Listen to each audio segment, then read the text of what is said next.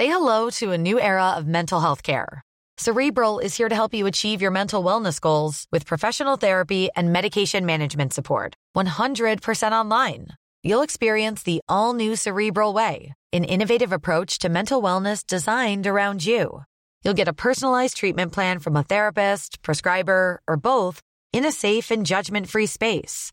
Your cerebral therapist or prescriber will outline a customized plan with clear milestones along the way so you can get to feeling your best. With Cerebral, you're not alone in your mental health journey. We're here to empower you to live a fulfilling life. So take that first step towards a brighter future and sign up today at cerebral.com slash podcast and use code ACAST to get 15% off your first month. Offer only valid on monthly plans. Other exclusions may apply. Offer ends July 31st, 2024. See site for details.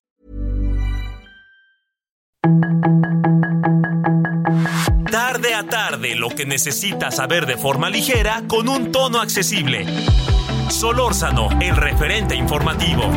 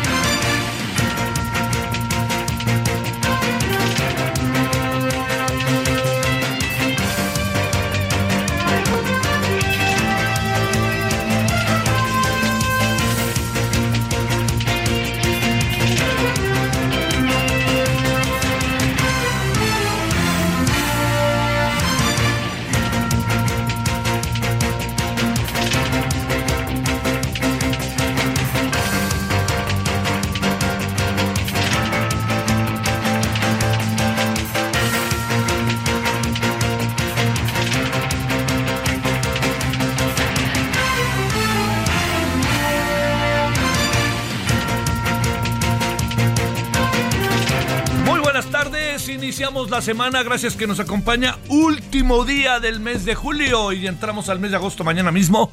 Eh, le agradezco que nos acompañe, deseando que haya tenido usted un buen día. Eh, hoy, este día lunes, que haya pasado un buen fin de semana.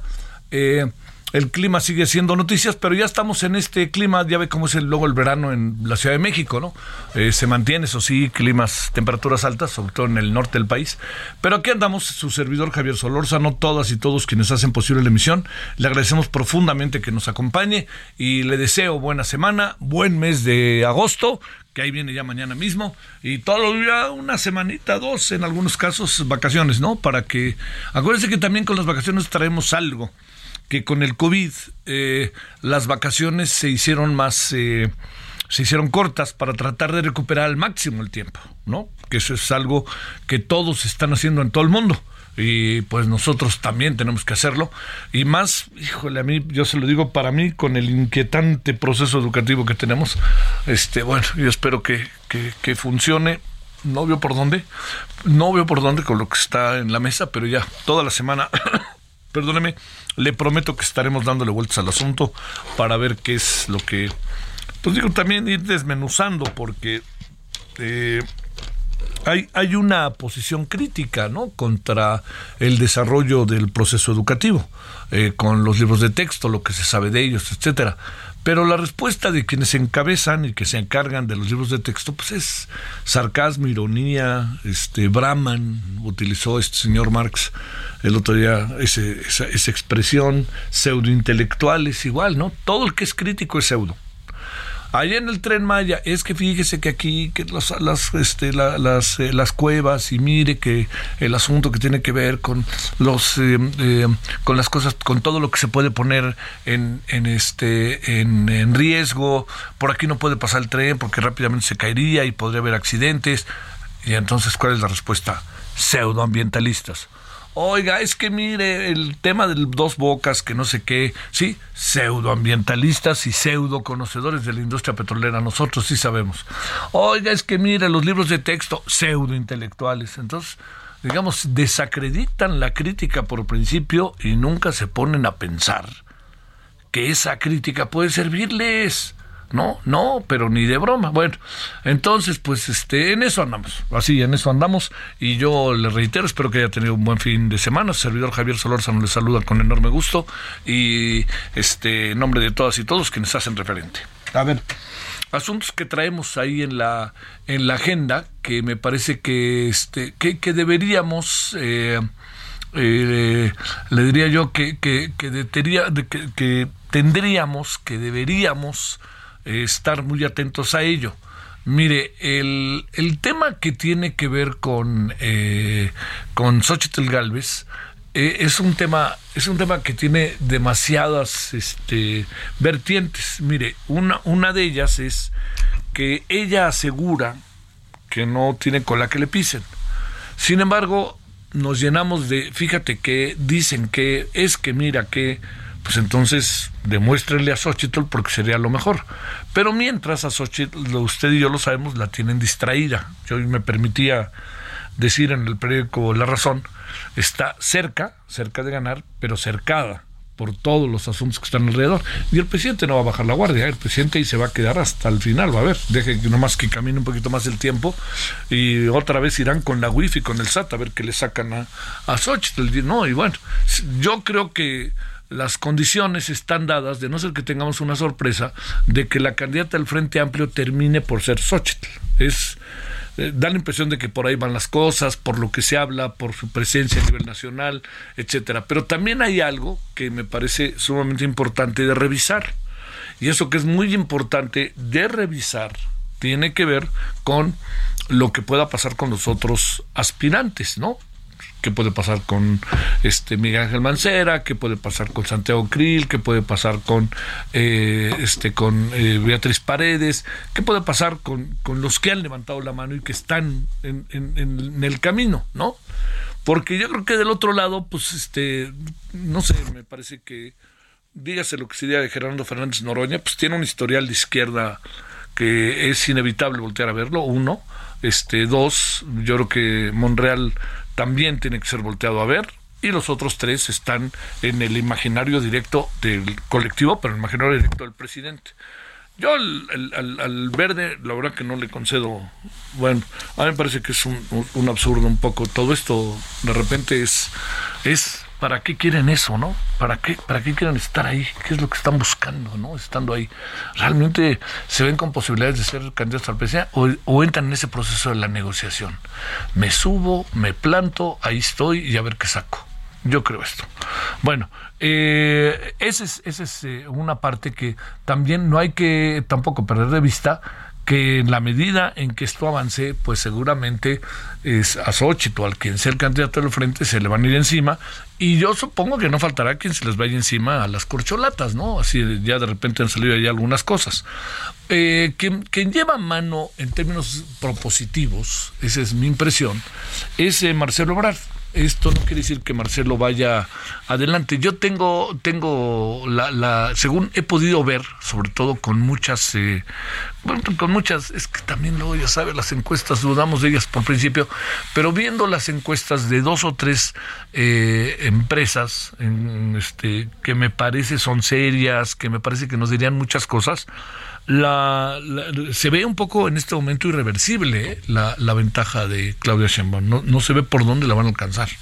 Yo no veo por dónde la puede alcanzar Ricardo Monreal, Adán Augusto ni Marcelo Obrar.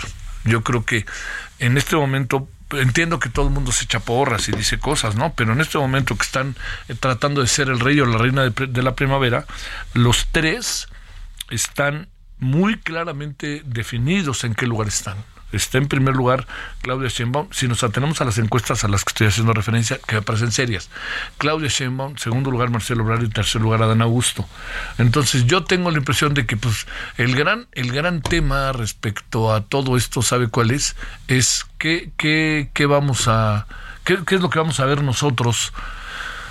O sea, Adán Augusto es previsible lo que va a hacer, pero hasta dónde va a llegar la protesta o el enojo o el encono de eh, del señor este Marcelo Obrar y la otra cosa que está peleando Ricardo Monreal no yo, yo veo difícil que Ricardo Monreal pueda pueda acceder a, algo, porque más acuérdense que nomás tienen premio los tres primeros lugares, o sea, el primero la, candidatura y los otros dos tienen ahí premios de secretarías de Estado o el Congreso. ¿Qué puede pasar bajo esta perspectiva con este Ricardo Monreal? Que no se le puede por ningún motivo, por ningún motivo a Ricardo Monreal se le puede menospreciar. ¿no? Porque son de estos personajes que han vivido la política tan cerca. Entonces, bueno, dicho lo cual, yo le digo algo que, que yo creo que está a la, vista de todos, ¿no? Van a irse con todo contra eh, Xochitl, la van a tratar de distraer, además de si hay asuntos que perseguir, pues que se persiga, ¿no? Pero también, pues todos se van a prestar, ¿no? Si se va a prestar, que esto es lo quizás, en mi opinión, es de, de lo más inquietante, es cómo se pueden prestar las dependencias oficiales para atacar a un personaje sacando datos que son personales y que están violándose las leyes. Pero bueno, así es. No es casual la demanda que presentó esta mañana Xochitl Galvez. Bueno, ese es otro de los asuntos. Y hay un tercero que quería llamar su atención. Eh, vamos, eh, va a ganar alguien en el 2024, ¿no? Yo sé que no les gusta mucho lo que digo, pero yo creo que muy, muy, pero muy difícilmente perdería eh, Morena. Yo lo veo muy difícil. Entiendo que otros me dicen o hasta se pueden enojar, pero yo veo muy difícil que perdiera Morena. Bueno, vamos a suponer que eh, al final lo que yo digo en este momento pudiera comprobarse. Hay que ir a las elecciones, ¿no? Esa es la clave, hay que ir hasta allá, hay que llegar hasta el final del camino para ver exactamente qué pues. Bueno, vámonos hasta final de camino y supongamos, hipótesis uno, que gana Claudia Sheinbaum las elecciones, ¿no? Le hago una pregunta en serio, ¿eh? ¿Qué, a ver, se lo pregunto, ¿eh? ¿Con quién va a gobernar Claudia Sheinbaum? No lo hemos, este, no lo hemos, eh, no lo hemos pasado todos diciendo quién va a ganar, pero ¿con qué equipo va a ganar? A ver, yo, déjeme planteárselo de esta manera. ¿Le parece a usted, fíjese nada más que terrible lo que le voy a decir, por ejemplo, que el gobernador de Veracruz acabe en el gabinete? ¿Le parece que Cuauhtémoc Blanco acabe en el gabinete? que le parece que sigue prevaleciendo la lealtad por encima de la capacidad, como si lealtad y capacidad no pudieran ir juntas, ¿no? Entonces, ¿con quién va a gobernar? ¿Martí Batres va a ser secretario de Educación? ¿O, o qué va a pasar? ¿No? ¿Quiénes van a gobernar? Y cuando digo quiénes van a gobernar, no es solo Claudia Sheinbaum, ¿cuál va a ser su equipo? Cuando nos hemos dado cuenta también que los equipos se desgastan, ¿no? Fíjese, o qué, vamos a retomar a algunos que ya están y nos hemos dado cuenta que hay muchos cuestionamientos sobre su gestión. Es, es un tema, se lo digo una y otra y otra vez, como para ser eh, considerado por lo que se va a hacer. Y déjeme agregar otro tema que debe de ser considerado en este sentido. Esto no solamente habla por Claudia Sheinbaum, esto habla por Xochitl Galvez, si Xochitl Galvez ganara. ¿Vamos a traer a los que gobernaron? Si los expulsamos con los votos. ¿Vamos a traer a quién? A ver, de secretarios de Estado. A todos estos que el voto del 2018, pues en el hartazgo se estaba diciendo no regresen, por favor. ¿Qué va a pasar, eh? Los equipos de trabajo, ¿cuáles van a ser? ¿Con quién gobernaría Marcelo Ebrard? ¿Con quién gobernaría Xochitl Gálvez? ¿Con quién gobernaría Santiago Krill? ¿Con quién gobernaría Dan Augusto? ¿Con quién gobernaría Claudia Sheinbaum? No veo por dónde. Y si unos lo que quieren es regresar, u otros, vaya usted a saber qué, pero los otros lo que quieren es este, seguir en la lealtad y les vale más la capacidad, pues imagínense nada más lo que le espera al país, porque hay otra variable y por ningún motivo la perdamos de vista. La verdad, anótela, anótela. ¿Usted cree que el país está bien? En algunas áreas ha funcionado las cosas. No le demos vuelta, ¿eh? Tampoco anden con esta idea de que todo está mal. No, no, no, ¿eh? Algunas cosas han funcionado y bien. Hay muchas que no. A ver, quien llegue, ¿a quién van a colocar en la Secretaría de Salud para hacernos como Dinamarca? Que en este sexenio ya, nos, ya no nos hicieron como Dinamarca, sino como algo menos, menos, menos. ¿No? ¿A quién? ¿A López Gatel? Se lo digo en serio, ¿eh? ¿A quién vamos a colocar en educación? Cuando tuvimos un secretario y luego tuvimos dos secretarias que todo el mundo se pregunta si fueron secretarias de educación. ¿A quién vamos a colocar en seguridad? Para continuar con esto y con todo lo que está pasando y enfrentar a Estados Unidos que va a tener elecciones. Entonces, es importantísimo, la verdad, que quien gobierne tenga plena claridad de lo que quiere hacer. Y que tenga plena claridad de que en este país hay hombres y mujeres muy destacados con los cuales se puede contar que son honestos, leales y capaces. No les gana la lealtad porque en el fondo la lealtad cuando llega al 95% y 5% la capacidad, no es lealtad, es sometimiento. Es lo que usted me diga, yo lo voy a hacer y por eso usted me tiene que va, porque yo hago lo que usted me diga. Ese es, yo le diría, uno de los, de los asuntos que, que con mayor atención eh, debemos nosotros colocar en la mesa. Entonces, dicho lo cual, eh, yo le digo, pensemos que si está él aquí y ahora, el toma y daca, pero ¿por qué no pensamos también en lo que puede venir? Los ciudadanos.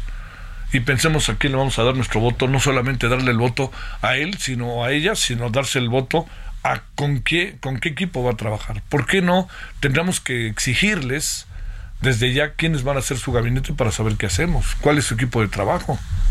Porque lo que viene no puede seguir en la misma, a la intemperie como ha seguido hasta ahora. No puede, y no puede estar todo sometido a lo que decide el presidente. El, mire, el, el presidente ya lo dijo, nosotros estamos, somos los, dijo, yo soy el comandante en jefe de las Fuerzas Armadas. Este, lo entiendo, así es pero cuando dice eso no le está permitiendo a la defensa simplemente dar una comunicación respecto a lo que se le pregunta sobre el GIEI, ¿no? O sea, quien no contestó fue el ejército y la marina al GIE, pero no contestó, ¿sabe por qué? Porque el presidente no quiso contestar. Si él es el comandante de las Fuerzas Armadas, pues ahí está, ¿no? Bueno, ahí le, eh, todo esto hay que pensarlo, porque incluso en las batallas internas que van a tener Morena y la oposición, este es un tema que hay que plantear, ponerlo en la mesa. Además el presidente ahí les mandó un guiño bastante tramposón diciendo que puede ser Colosio, que Colosio y el y este y Samuel García pueden ser también candidatos y que le pueden pelear a Morena. O sea, dicho de otra manera, le pueden pelear, Xochitl no le puede pelear. Como así, así se leyó. Bueno, pues aquí andamos, oiga, yo espero que haya tenido un buen fin de semana, que le haya pasado bien, que este que sigan las vacaciones y que la esté pasando bien en pleno proceso vacacional. Y si le parece, pues vámonos eh, con los asuntos del día. Vamos a hablar inicialmente de asuntos, temas de violencia que se suscitaron el fin de semana que tienen que ver, eh, que están cerquita de los eh, las corcholatas. ¿Qué, quiere decir que está pasando? Y en Guerrero, ¿eh? Y en Guerrero. Bueno, eh, ¿cómo interpretarlo, no? Este, porque puede ser, dicen que un robo, ¿no? Querían robar una camioneta. Bueno, vamos a ver si es cierto y ahí nos quedamos. 17, 17 en hora del centro. Muy buenas tardes. Solórzano, el referente informativo.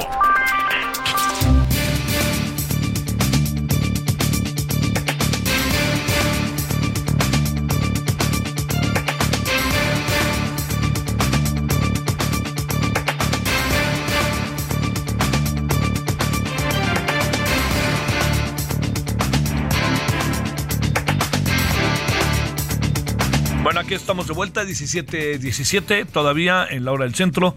Eh, 17, 17 en la hora del centro. Y mire, vamos a. el, el, fin de semana se suscitaron dos. Eh, una. Un, un, eh, un asunto que tiene que ver con un avión que todo indica que efectivamente fue un accidente, ¿no? Y otro que no lo fue, ¿no? Porque hay balazos, matan a un padre de familia, a un hijo, eh, al empresario José Guadalupe Fuentes y a su hijo, y no solamente eso, sino que también su mujer este, queda herida. Entonces, eh, yo, yo, yo creo que, que, lo que es muy importante es que eh, veamos qué es lo que pasa con esto, porque resulta que en ambos casos son personajes cercanos a los designados como corcholatas, ya sabe, a los que les han puesto este de manera muy me parece errónea este, este sobrenombre para que hablemos de quiénes son los que eh, los que se encargan, los que se van en, los que se van a, los que están peleando por ser los candidatos a la presidencia, aunque dicen que se trata de defender a la 4T. Bueno, eh, vámonos por lo pronto con Alejandro, Alberto Guerrero Baena. Él es doctor en política de seguridad por la Universidad de Sussex en Reino Unido, consultor especializado en temas de seguridad. A ver, ¿está bien la llamada? ¿Seguro? Sí. ¿Me escuchas, Alberto? Buenas tardes.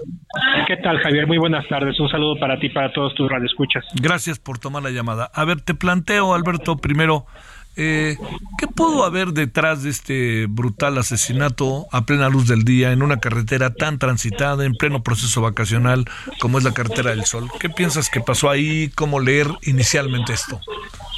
Mira, ahí podemos plantear demasiados escenarios, sobre todo como lo bien lo comentaste antes de que terminara el corte, uno de ellos pudiera ser el asalto, pero también es inevitable que nos liguemos con la parte enteramente política, tomando en cuenta el cargo que tenía esta persona que fue asesinada y por el otro lado las ligas familiares que tiene con la gobernadora del estado de Guerrero.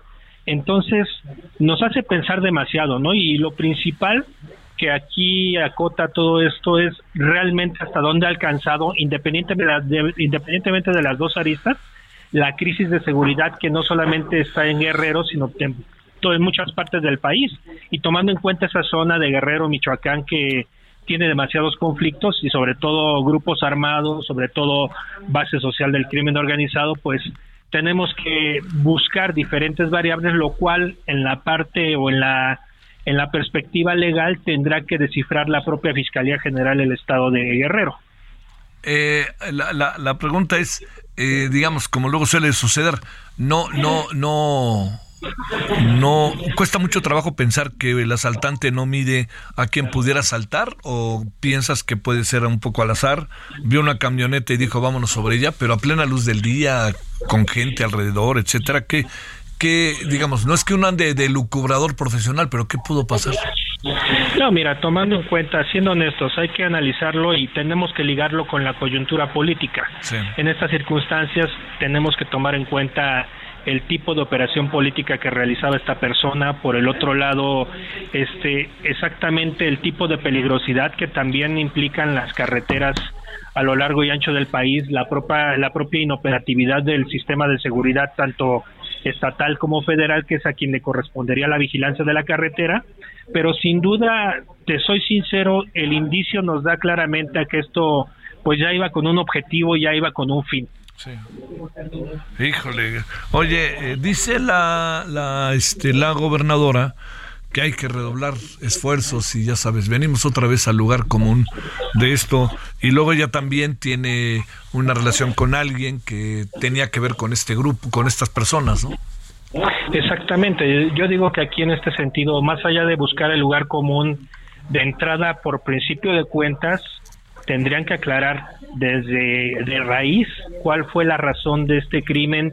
Por el otro lado, pues sí, sí recurrir al lugar común, que en todo caso sería vamos a redoblar las fuerzas de seguridad del Estado. También el propio presidente en la mañana hizo prácticamente lo mismo. Entonces aquí aquí es lo que estamos viendo claramente, Javier, pues es la propia inoperatividad del Estado mexicano, lo hemos venido repitiendo contigo en varias ocasiones, el propio Estado mexicano ya no sabe por dónde le está llegando, tomando en cuenta también toda esta base social, cultural, esta raigrambre que, tiene, que trae el crimen organizado y sobre todo también las ligas de algunos sujetos, algunas personas con diferentes grupos con los cuales claramente se ha visto que han estado negociando. Entonces, más allá de todo ello, aquí implica mucho la liga entre personajes de la política con personajes de del crimen organizado y las cuotas o aquello que no se ha cumplido.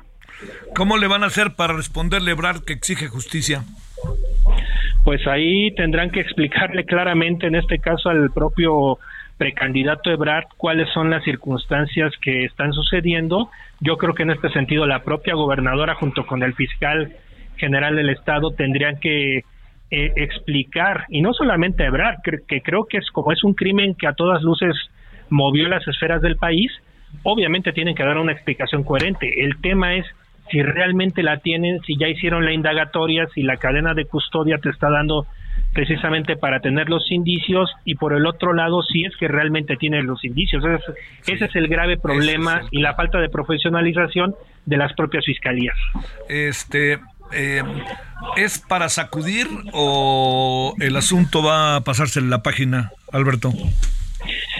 Esa es una grave disyuntiva que creo que seguiremos viviendo con la perspectiva de pasar la página. Desafortunadamente, lo que estamos viendo es que en este país suceden crímenes, sucede todo tipo de circunstancias. Tú mismo lo has visto en tu noticiero con el tema de las madres este, buscadoras, con los crímenes que han venido sucediendo y todos ellos pasan a la esfera del olvido porque al final de cuentas el discurso va a seguir siendo estamos haciendo un esfuerzo en seguridad, este todo es culpa de los de enfrente y creo que esa no es la situación. Aquí lo realmente importante es cómo vamos a explicarle a la ciudadanía que ya la esfera de los crímenes no solamente son en el ciudadano de pie, sino también ya alcanzaron algunos personajes de la esfera política. Alberto Guerrero Baena, te mando un gran saludo, Alberto, gracias por tu tiempo, buenas tardes. Muy buenas tardes, Javier, un saludo para ti y para tu auditorio. Pausa.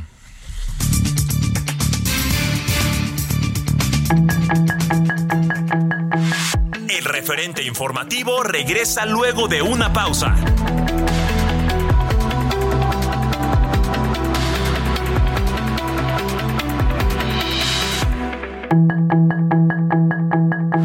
Estamos de regreso con el referente informativo.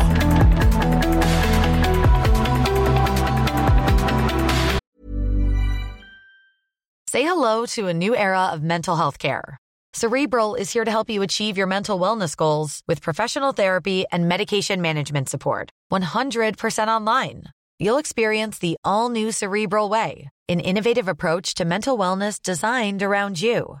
You'll get a personalized treatment plan from a therapist, prescriber, or both in a safe and judgment free space.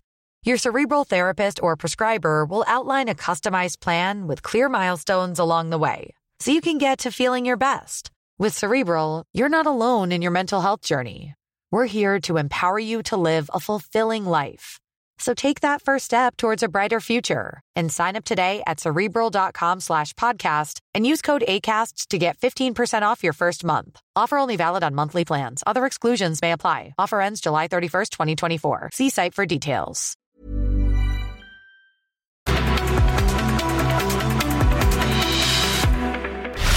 En el referente informativo le presentamos información relevante. GIEI se despide del caso Ayotzinapa. Juez vincula proceso a los seis hombres que se hacían pasar por policías en Hidalgo. Detienen en España al líder de los Zetas en Europa. Vecinos reportaron explosión en Tlajomulco, Jalisco. En Sinaloa, quema de vehículos y enfrentamientos desplazan a más de 60 familias. Economía de México suma nueve trimestres al alza. La gobernadora Mara Lezama Espinosa se reunió con la titular de la Secretaría de Seguridad y Protección Ciudadana, Rosa Isela Rodríguez, con quien platicó sobre las acciones y avance en la estrategia de construcción de la paz y tranquilidad en Quintana Roo, así como el trabajo que se ha realizado en coordinación con el Gobierno de México para el traslado de reos de peligrosidad a otros penales y reducir la sobredensificación de las cárceles de Quintana Roo. Sus comentarios y opiniones son muy importantes. Escribe a Javier Solórzano en el WhatsApp 5574 50 13 26. 5 de la tarde, 31 minutos en este momento en la zona centro de la Ciudad de México, en todo el país. Un saludo a los amigos del Heraldo Radio. Yo les quiero preguntar, ¿Qué van a hacer con sus utilidades este año? Es importante aprovecharlas para empezar a invertir con Citibanamex. Por tiempo limitado, obtén hasta 13% de rendimiento en pagaré o invierte en el fondo BLK1 más de BlackRock sin plazos forzosos. Los invitamos a que inicien hoy mismo. Háganlo desde Citibanamex móvil. Consulta términos y condiciones en citibanamex.com diagonal inversiones. No se vayan amigos, estamos aquí en el referente informativo con Javier Solórzano y a continuación el tema evasión fiscal en México.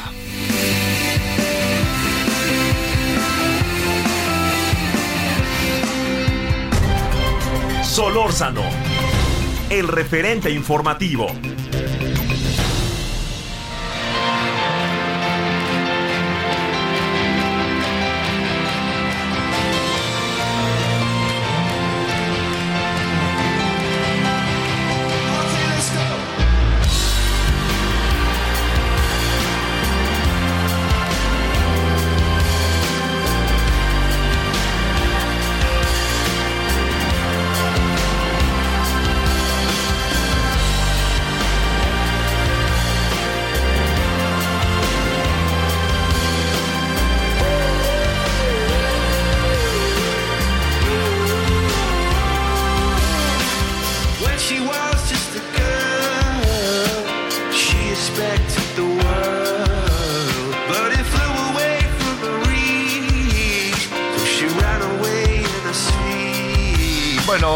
Identificables Coldplay, porque hoy anda de cumple el baterista, este Will Champion, Champion es baterista voz secundaria. Él nació en Southampton el 31 de julio de 1978. Fíjese que, que ahí con, con el grupo de Coldplay, pues sí se convirtió en un fenómeno, ¿no? En un fenómeno en verdad sumamente importante, musical. Y además, pues, este, bueno, el, el líder eh, de, de- del grupo, este, ahí pasó este, algo que es muy interesante. Él, él procede de una familia eh, neoyorquina eh, que él, él procede de una familia muy adinerada, ¿no? Y es un personaje, pues bueno, pinta públicamente para ser muy, muy atractivo, ¿no? Y este resulta que eh, su papá, eh, son dos hijos, y el, uno de los hijos, no sé si el mayor o menor, se dedica a las finanzas. Entonces dicen que una vez, en una cena que estaba ahí en grupo de los meros, meros petateros de los empresarios, le preguntaron al papá, oiga, ¿y su hijo a qué se dedica? ¿Sus hijos a qué se dedican? No, pues fíjese que uno de mis hijos tiene un grupo que se llama Coldplay y no sé qué. Pues entonces todos voltearon y dijeron, ah, qué bien. Y el otro, no, el otro es este empresario y también está en esto del negocio. A ver, cuéntenos de él, ¿no? ¿Cómo es? O sea, Coldplay ni lo voltearon a ver con todo el fenómeno musical que es. Los empresarios dijeron, yo quiero como la película, Show Me the Money. 1735, buen grupo, sin duda Coldplay. Tiene tres o cuatro canciones dignas de escucharse en diferentes versiones, hasta con mariachi.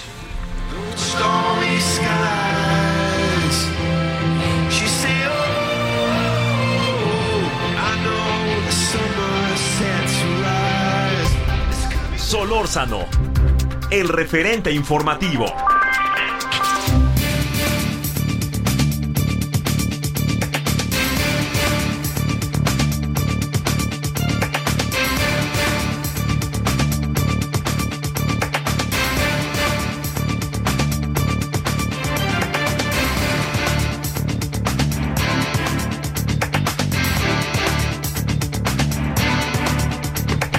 Bueno, 17.36 en la hora del centro, por muchos motivos y más por lo que vamos a hablar y por qué vamos a hablar.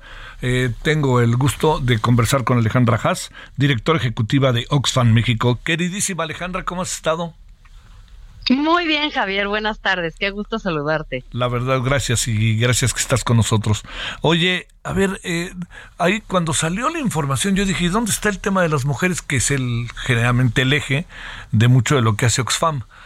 Pero cuando me di el tema, pues es que incluye a todos, ¿no? Pero estamos hablando de Así que es. hay una evasión fiscal de aquellas. ¿Quiénes evaden al fisco en México, eh?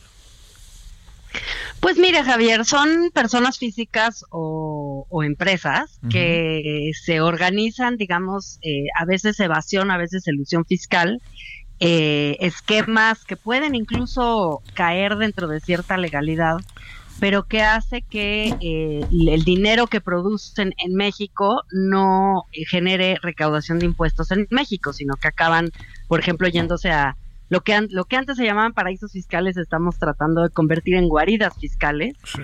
porque pues son lugares donde, por ejemplo, la tasa de impuestos es cero o cercana a cero, eh, y que existen en ciertos países, en ciertas regiones, con el propósito ya sea de atraer extra- eh, eh, inversión extranjera o incluso pues algunos países que simplemente facilitan la creación de empresas digamos que no tienen actividades económicas en esos lugares, pero que son el domicilio fiscal para efectos del pago de, de- de bajísimos impuestos. Estamos hablando de la cantidad de 10 mil millones de, de dólares eh, que se pierden con este tipo de esquemas. Ah, caray, a ver. eh, ¿Somos un caso para América Latina o no? Pues estamos, digamos, eh, sí, estamos, somos un caso porque tenemos baja recaudación de por sí, solo 17 puntos porcentuales del PIB se recaudan en México por impuestos al año. Ajá. En otros países como Brasil y Argentina están en 26 y 29% respectivamente. Entonces tenemos una recaudación baja también para la OCDE, por supuesto, somos el país más bajo en recaudación de la OCDE. Entonces, si sumas la evasión junto con la baja recaudación, este, eh, acaba siendo muy poco lo que llega eh, a convertirse en presupuesto del Estado para asegurar que se den los servicios que la población necesita, ¿no? Finalmente, pues muchas veces para, para la audiencia, para la ciudadanía, resulta como complejo el tema de los impuestos y no necesariamente tan atractivo, pero el daño que se hace al, al evadir impuestos es un daño importante, justamente porque se le impide al Estado tener lo que requiere de recursos para financiar hospitales, escuelas, etcétera, ¿no? Oye, a ver, ahí Alejandra, el, el gran, eh, uno de los, de los problemas, pues, de los que enfrentamos es, eh, quizá eh, hay, una, hay, hay, una evasión, ¿no? No nos hagamos, pero la voluntad de pagar los impuestos enfrentada con la acción del Estado y con lo que a mí me beneficia o no me beneficia pagar impuestos en sociedades como la nuestra, Alejandra. Sí, eh, yo, yo creo que hay que reconocer que en esta administración se ha habido un impulso por lograr que eh, personas que debían al erario pagaran sus deudas, ¿no? Entonces Sí. eso creo que hay que reconocerlo. Sí. Eh, esa, esa parte es importante y, y es importante perseguir, digamos, a los deudores, pero también hay como otras dimensiones a esto, ¿no? Una de las dimensiones es las exenciones fiscales, que muchas veces o casi siempre benefician a personas de, al- de altos recursos, ¿no? Claro. este no a las personas de más bajos recursos, por supuesto no a la clase trabajadora a quien se le retiene el impuesto sobre la renta de manera directa a las personas asalariadas. Entonces, eh, pues lo que acaba pasando es que la recaudación, que es el mecanismo, uno de los grandes mecanismos para combatir la desigualdad, ¿no? El Estado se hace de recursos, quien más tiene debería de pagar más y por lo tanto el Estado tendría suficiente dinero para pagar servicios públicos y a su vez esos servicios públicos que fueran de calidad lograrían que las personas no tuvieran tantas necesidades. Te doy el ejemplo del gasto de bolsillo en salud. Muchas veces las personas de menos recursos acaban pagando mucho más de gastos de bolsillo que las personas que tienen, por ejemplo, acceso al IMSS, ¿no? Sí. que no son las personas de más bajos recursos. Entonces, eh, el problema que acaba ocurriendo es que no está sirviendo o no está sirviendo en toda la dimensión que pudiera la recaudación actual que tenemos, tanto porque tenemos tasas impositivas bajas o sobre todo hay impuestos, por ejemplo, que desaparecieron del todo en México. Por ejemplo, el impuesto a la herencia y el impuesto, eh, el impuesto a la riqueza hoy día no existen, eh, sí existieron y hoy día ya no existen, deberían de replantearse como posibilidades. Otros impuestos que ha dicho el BID o, la OCDE que son buenos eh, impuestos para el tema de que paguen más los que más tienen es el impuesto predial, que es un impuesto que se cobra a nivel local y el impuesto predial eh, pues tiene que seguirse de acuerdo con el catastro, es el registro de las propiedades y esos registros están desactualizados, no necesariamente se está cobrando lo que se tiene que cobrar. Entonces tenemos todo un sistema fiscal que finalmente no logra hacer que el Estado mexicano recaude más de los que más tienen. Eh, y, y como te decía, un, aunado a ciertas guaridas fiscales, en el continente americano hay varios, hay países específicamente, algunas islas en el Caribe que son guaridas fiscales, en donde la gente va y pone su dinero o eh, crea empresas ahí para pagar menos impuestos. Y toda esta problemática que pareciera pues no es solamente propia de México, esto ha preocupado ya a la comunidad internacional.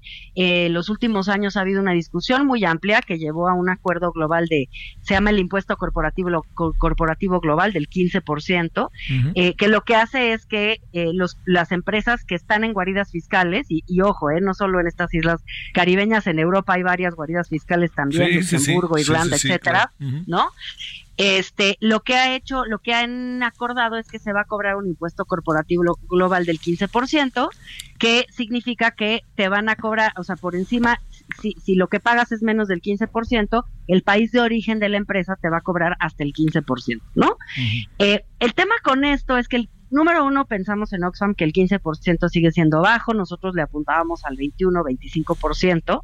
Número dos, para los países de renta media no va a resultar realmente en una en un gran incremento, pues porque las grandes grandes empresas que están eh, situadas en estos en estas guaridas fiscales no necesariamente son los países de, son, provienen de los países de renta media, ¿no? Muchas de ellas son empresas que tienen eh, su origen en Estados Unidos, en el Reino Unido, entonces tampoco es que vamos a lograr una gran, gran recaudación.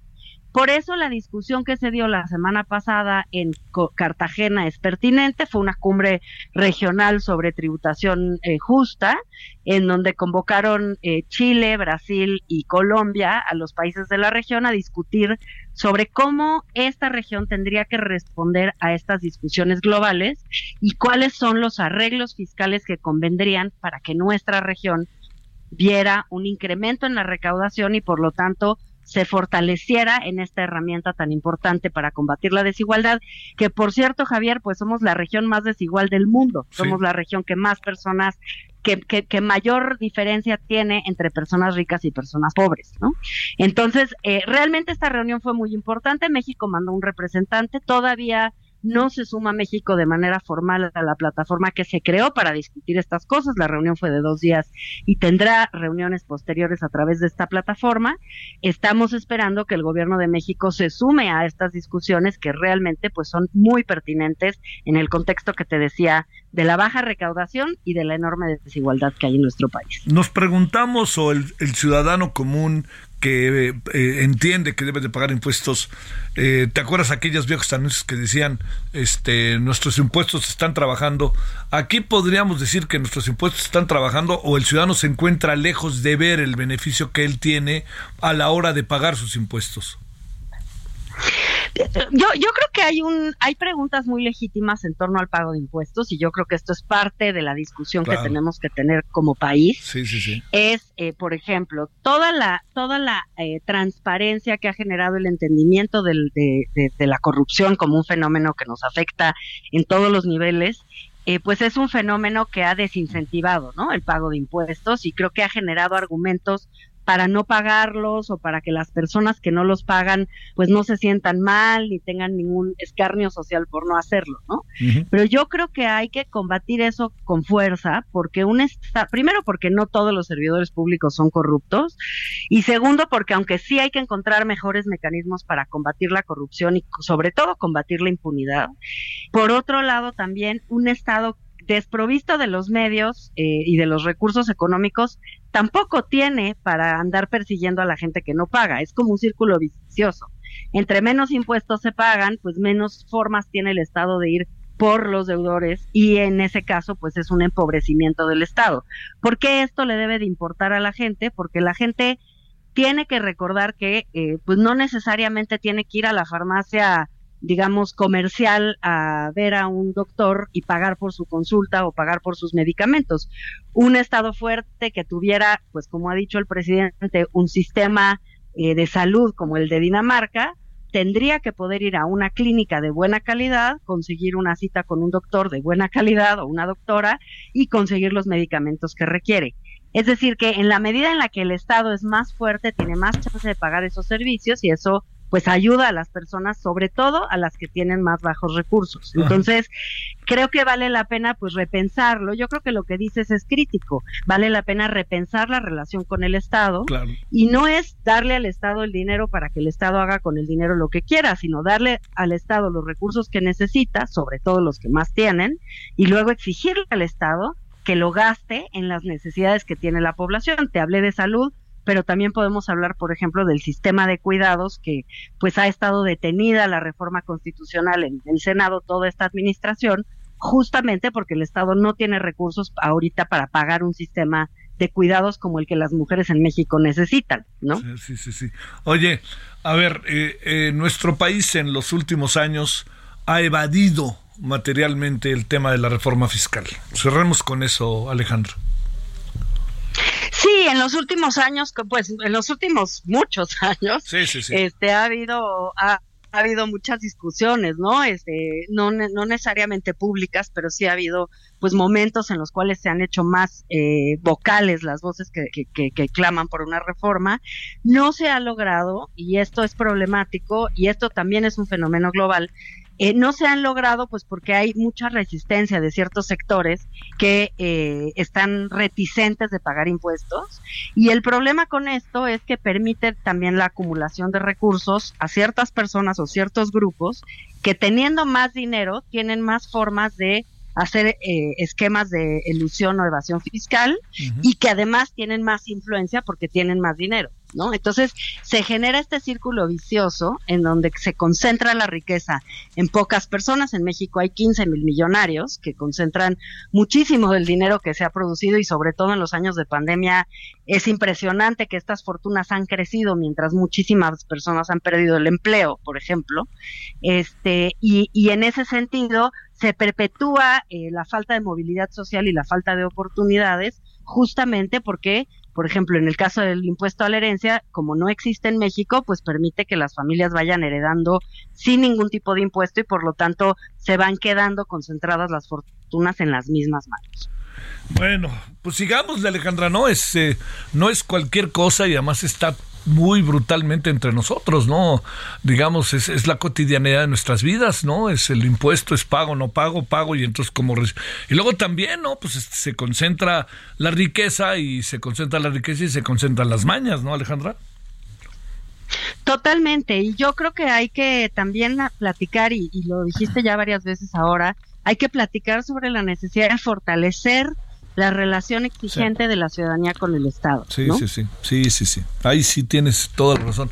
Híjole, es que se vuelve uno distante e incrédulo, ¿no? Pero bueno, incluso este eh, con este sexenio que había en ese sentido también esperanzas como que dices bueno y dónde están los impuestos sirven y luego ves el sistema de salud entonces es son muchas cosas al mismo tiempo pero es cierto que nos tenemos que replantear con una actitud activa ciudadana y sí por más obvio que sea lo que decimos no Alejandro Así es, Javier, así es. Te mando un saludo y gracias que tomaste la llamada. Igualmente, te mando un abrazo. Hasta luego, gracias. 17.50 el hora del centro. Vámonos hasta... A ver, ¿a dónde vamos? ¿A Sinaloa? Sí, bueno, antes de los deportes, ahí se dieron los deportes, fue una falsa salida. Vámonos con Manuel Aceves hasta Sinaloa. ¿Dónde andas, Manuel? Gracias, muy buenas tardes. Buenas tardes, Javier. Buenas tardes a la audiencia. Comentarte que este fin de semana se reportaron enfrentamientos entre hombres armados y vehículos quemados en la zona serrana de Sinaloa. Esto obligó a más de a más de 60 familias a desplazarse a otras comunidades. Este reporte indicaba vehículos quemados sobre la carretera Lopochi, Bacuburito, de San José de las Delicias. Esto se confirmó horas más tarde por parte de las autoridades de seguridad pública incluso por parte del gobernador Rubén Rocha Moya, quien dijo, eh, no se tienen registros de personas que hayan fallecido, no se tiene registro de personas heridas tampoco, sin embargo hubo estos vestigios de violencia. En primera instancia los elementos municipales habían descartado los hechos, ya luego lo confirmaron, ya no les quedó de otra porque el gobernador lo estaba afirmando que efectivamente pues 60 familias aproximadamente fueron trasladadas, llevadas a distintos puntos a recibir la atención y se implementaron ya a partir de estos hechos de haberse dado a conocer una serie de operativos que continúan en estos momentos. Se sigue todavía con esos recorridos de vigilancia. Hasta el momento no se ha detectado que haya personas que hayan perdido la vida o heridas a raíz de estos hechos que realmente pues se ocurrieron este fin de semana. Desde el pasado viernes se venían registrando algunos rumores, eh, se recrudecieron el sábado y finalmente pues se confirmaron el domingo y este lunes ya eh, pues sin sin cabida a dudas. Es el reporte desde Sinaloa, Javier. Oye, nada más para confirmar, ¿qué zonas son? Estamos hablando de la zona serrana de Sinaloa de Leiva, estamos hablando de Lopochi, Bacubirito, San José de las Delicias, sobre todo, que es donde se registraron y se encontraron algunos vehículos quemados. Hasta el momento, como te lo comentaba Javier, no hay indicios de que haya personas heridas o muertas a raíz de estos hechos. Pero sí desplazamiento. Sí, desplazamiento. Pero sí desplazamiento, sí, sí estamos hablando de 60 familias. Así es. Gracias, muy buenas tardes, Manuel. Buenas tardes. Los deportes con Edgar Valero, porque el deporte en serio es cosa de expertos. Bueno, un adelanto de lo que esta noche usted tendrá en deportes. Vámonos, mi querido Edgar, te saludo con gusto. Buenas tardes. Igualmente, mi querido Javier, ¿cómo estás? Buenas tardes. Bueno, pues ya aquí a unos minutos, Javier, de que empiece el duelo entre el América y el Columbus dentro de la League's Cup. El América evidentemente aparece como favorito, pero los ojos están puestos sobre lo que podría suceder a las 8 de la noche con Guadalajara enfrentando al Sporting de Kansas City. Las Chivas tienen que ganar para poder calificar a la siguiente ronda, en la que ya hay 11 equipos mexicanos calificados yo creo que no está mal el balance, Javier. Yo- decíamos ahorita, ¿no? Que platicábamos, pues me parece bien, ¿o qué piensas tú? Sí, yo lo veo bastante bien. Incluso la sorpresa es que tres de los equipos más débiles que hay en México, el Querétaro, Juárez y Mazatlán, calificaron a la siguiente ronda. Eh, eh, habrá que establecer los parámetros sobre los cuales eh, se ve si es eh, eh, si causa algún beneficio para el fútbol mexicano este torneo o no, pero por lo pronto yo creo que hay una paridad de fuerzas interesante, pero los equipos mexicanos tendrían por necesidad que estar en la parte final de la temporada. Por otra de la del torneo, perdón. Del torneo, sí. Oye, Por otra ¿hay, hay parte, mi mucha lana? ¿Hay mucha lana de por medio al que gane? Eh, pues sí, pero desde el principio, Javier, se van a repartir varios millones de dólares. El premio princi- principal para el campeón, si, si no me fallan los cálculos, son 3 millones de dólares. Es muy buen dinero. ¿Cómo no? Y, y todos los que participan se llevan una cierta cantidad que incluso en este caso sí va a permear hasta los jugadores. Es interesante. Sale. A ver, ¿qué más tenemos con el Checo para cerrar? Eh, Con el Checo Pérez, que bueno, finalmente consigue el segundo sitio en el eh, Gran Premio de Bélgica, una competencia en la que Max Verstappen volvió a, a mostrar el potencial impresionante Sí, que tiene y en apenas cuatro vueltas ya había recuperado las posiciones que perdió por la sanción que sufrió. Y Pumas anuncia la salida de Jorge Rubalcaba al estándar de Lieja, donde jugaran el gran Carlos Hermosillo y Guillermo Ochoa, eh, Javier. Bueno, nos vemos en la noche, ¿no? Claro que sí, allá nos Gracias. vemos. Gracias. Juegan, mis chivas juegan a las 8, ¿va? A las 8 de la noche, así que por ahí comentamos a lo mejor el resultado del partido. Órale, te mando un saludo y gracias. Gracias, un abrazo, Javier. 21 horas en hora del centro estaremos en Heraldo Televisión en referente a la noche. Que tenga buena tarde, está nublosona, pásela bien, todavía hay tarde, adiós. Hasta aquí Solórzano, el referente informativo.